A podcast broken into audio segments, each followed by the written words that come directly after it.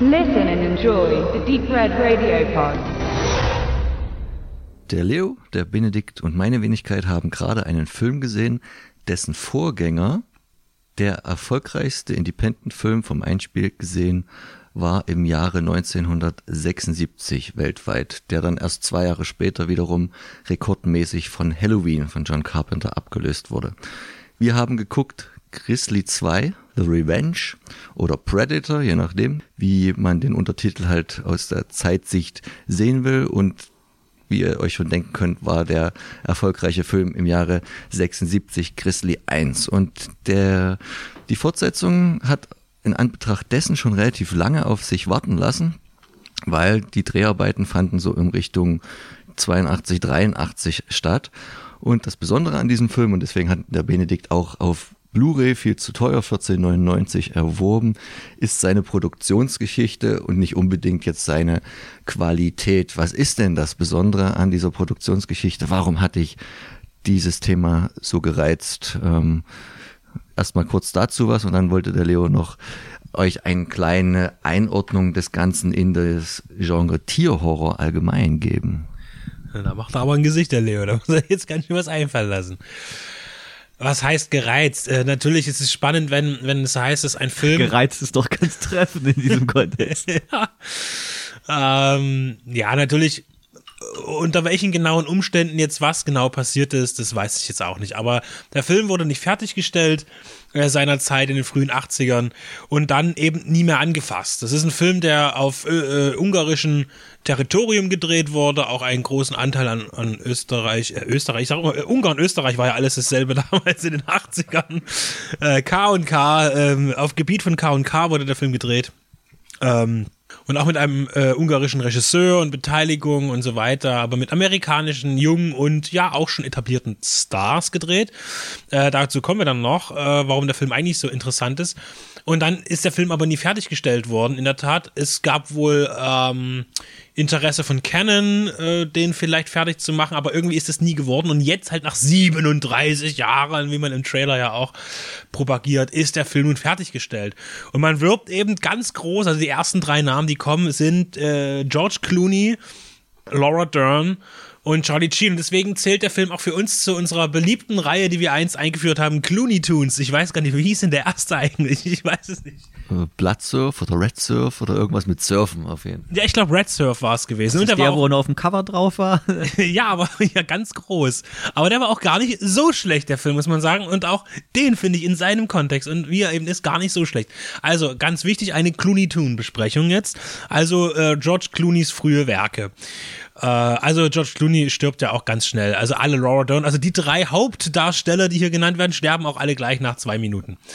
Ähm, und wir, ich, ich hatte die Befürchtung gehabt, dass wir jetzt eben wirklich, dass die da irgendwie bloß irgendwie 20 Minuten gedreht haben, also als Endprodukt und den Rest irgendwie mit, mit äh, Schauspielern von heute so eine Rückblickstory machen und dann irgendwie weiterzählen. Nein, äh, es ist eigentlich alle, alles schauspielerische Material ist tatsächlich in den 80ern hier entstanden und auch ein Großteil der Effekte. Und ansonsten hat man tatsächlich eigentlich relativ wenig Footage von heute, also 2019 bis 2019, verwendet und zugefügt dem Film. Jetzt, ich bin noch nicht ganz fertig, weil ich will noch, ähm, äh, fertig sowieso nicht. Aber mich hat der Film jetzt echt positiv überrascht äh, einerseits ist er unglaublich unterhaltsam wegen auch wirklich, was der, also man muss sich mal vorstellen, was, wann der Film gemacht wurde und wer da mitspielt. Klar, George Clooney, Charlie Sheen und Laura Dern waren da am Anfang einer Karriere. Jetzt sind da aber auch Leute wie Louis Fletcher, die hat ja ein paar Jahre zuvor einen Oscar gewonnen als beste äh, äh, Hauptdarstellerin. Das kann man sich überhaupt nicht vorstellen, dass die, ich meine, sie hat dann auch später auch für, für Empire äh, Filme gemacht, also richtig, richtig harte C-Filme. Ähm, aber das ist schon irre ähm, äh, es geht ja noch weiter. Wir haben äh, John Rice Davis dabei, äh, der hier auch eine Rolle spielt zum Beispiel. Und es treten auch andere bekannte Gesichter auf, die später in großen Hollywood-Produktionen aufgetreten sind. Und das macht den Film irgendwie doch ein bisschen besonders und ich finde es gut, dass ich ihn gesehen habe.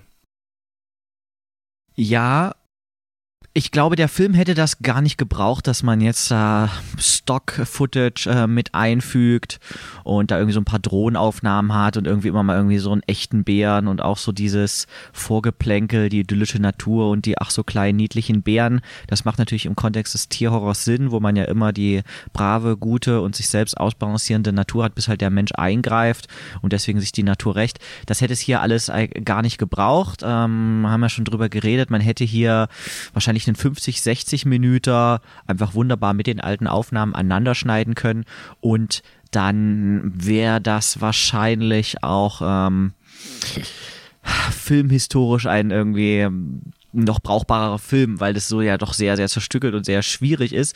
Ähm, absolut äh, gebe ich Benedikt dir da recht, dass man sich hier zu keinem Zeitpunkt langweilt. Und interessant ist ja, warum langweilt man sich eigentlich nicht? Eigentlich macht ja hier nichts Sinn.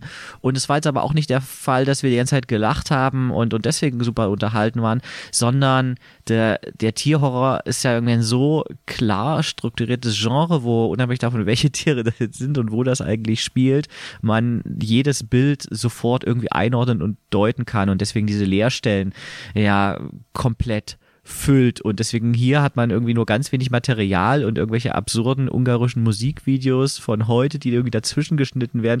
Und das ist eigentlich alles so unrund und trotzdem hat man eigentlich gar nicht das Gefühl, irgendwas hier nicht, zu, nicht verstanden zu haben. Ähm, also das funktioniert eben irgendwie einfach wunderbar, wie, das ist ja wirklich interessant, wie eben in so einem zugespitzten Genre wie der Tierhorror. Man kann ja eigentlich äh, der weiße Hai und äh, Piranha und äh, den ersten Grizzly abgesehen von Produktionsvolumen und von ihrer Qualität, inhaltlich kaum auseinanderhalten, weil die Abläufe immer die gleichen sind. Ne? Wir haben ja hier auch, ob das jetzt ein Konzert, ob das jetzt äh, der Hafengeburtstag oder ob das jetzt irgendwie das Feriencamp ist, die irgendwie eine tolle Zeit haben wollen. Man hat ja auch immer dann die gleichen ähm, Auslöser, das gleiche Konfliktpotenzial, was irgendwie auf, äh, aufeinander, aufeinander einwirkt. Das heißt, wir haben eine naturelle Gefahr in Form eines Tiers, das außer Rand und Band ist. Wir haben haben irgendeinen Wildhüter oder einen Sheriff, der sagt, oh, oh, da ist ein Tier, das hat jetzt hier ein, zwei Leute getötet, wir müssen mal die Großveranstaltung absagen, die hier gleich stattfindet und der Veranstalter sagt, nee, lass mal, das ist nicht so schlimm und am Ende äh, bricht dann das Chaos ein. Also das ist diese Standardgeschichte, die auch genau hier in Grizzly 2 erzählt wird. Ähm, letztlich ist der Grizzly eigentlich gar keine Bedrohung für das Publikum, weil der eigentlich, äh, er, er tötet zwar ein paar Leute, aber es ist hier natürlich auch entsprechend bin ich froh, dass man sich nicht entschieden hat, vielleicht sogar dann einen CGI-Bären zu erstellen und ihn dann doch mal auf ein paar Zuschauer im Publikum loszulassen. Das wäre der falsche Weg gewesen. Ich finde, man geht immer noch, äh, es ist noch okay. Lachen kann man dann wirklich über diese Zuschnitte von Musikvideos oder, oder Live-DVDs von ungarischen Künstlern, die ja als Bühnenmaterial dazwischen geschnitten werden. Das kann man alles, auch der Anfang ganz schlimm, wo ich dachte erst um Gottes Willen, wo wir sehen, wie ein Babybär erschossen wird und ein großer Bär angeschossen wird. Ähm, ganz, ganz miserable Tricketechnik tricktechnische äh, ganz schlimm. Aber dann beruhigt sich das und wir haben das, das alte Filmmaterial, das da auch wirklich, und du musst sagen, und du wirst es gleich bestätigen und, und ausführen, Leo, auch wirklich professionell gut abgefilmt ist. Wenn der Schnitt auch ein bisschen versaut, aber so also kameratechnisch ist der Film wirklich klasse und beleuchtungsmäßig. Der Schnitt ist natürlich den Umständen geschuldet und vielleicht auch dem mangelnden Talent der Leute, die da jetzt aktuell beteiligt waren, eine Katastrophe, aber man schaut ja diesen Film eigentlich schon auf einer Metaebene. Also man sieht ja die Bilder und man überlegt sich die ganze Zeit, was hätte das denn eigentlich für ein Film sein können. Und gerade wenn ich noch mit äh, Filmen aus einer ähnlichen Zeit, ja, The Prophecy zum Beispiel von John Frankenheimer war etwas früher, äh, vergleiche, muss man sagen, die Wald- äh, und Berg, die Naturaufnahmen, die hier allesamt im Budapester Umland entstanden sind, die sind herausragend. Ähm, also, also man nicht hat die Drohnenaufnahmen, die dazwischen geschnitten genau, sind von heute, hier, richtig, ne? also wir das reden ist eben damaligen Material. Genau, das, das ganze Stock-Footage blendet man ja irgendwie aus und guckt irgendwie so weg. Und dann hat man aber eben immer die ähm, Aufnahmen aus der damaligen Zeit, um 83 wurde ja wohl der Film äh, anscheinend gedreht, aufgenommen. Äh, die sind halt herausragend, also vor allem was die Beleuchtung angeht. Man hat hier offensichtlich auch sehr viel mit Kränen und äh, auch großen Beleuchtungssachen, vielleicht auch ein Grund, warum dieser Film von vornherein eigentlich schon verschuldet und abgebrochen wurde, äh, hat man hier gearbeitet und die sehen sehr, sehr hochwertig aus.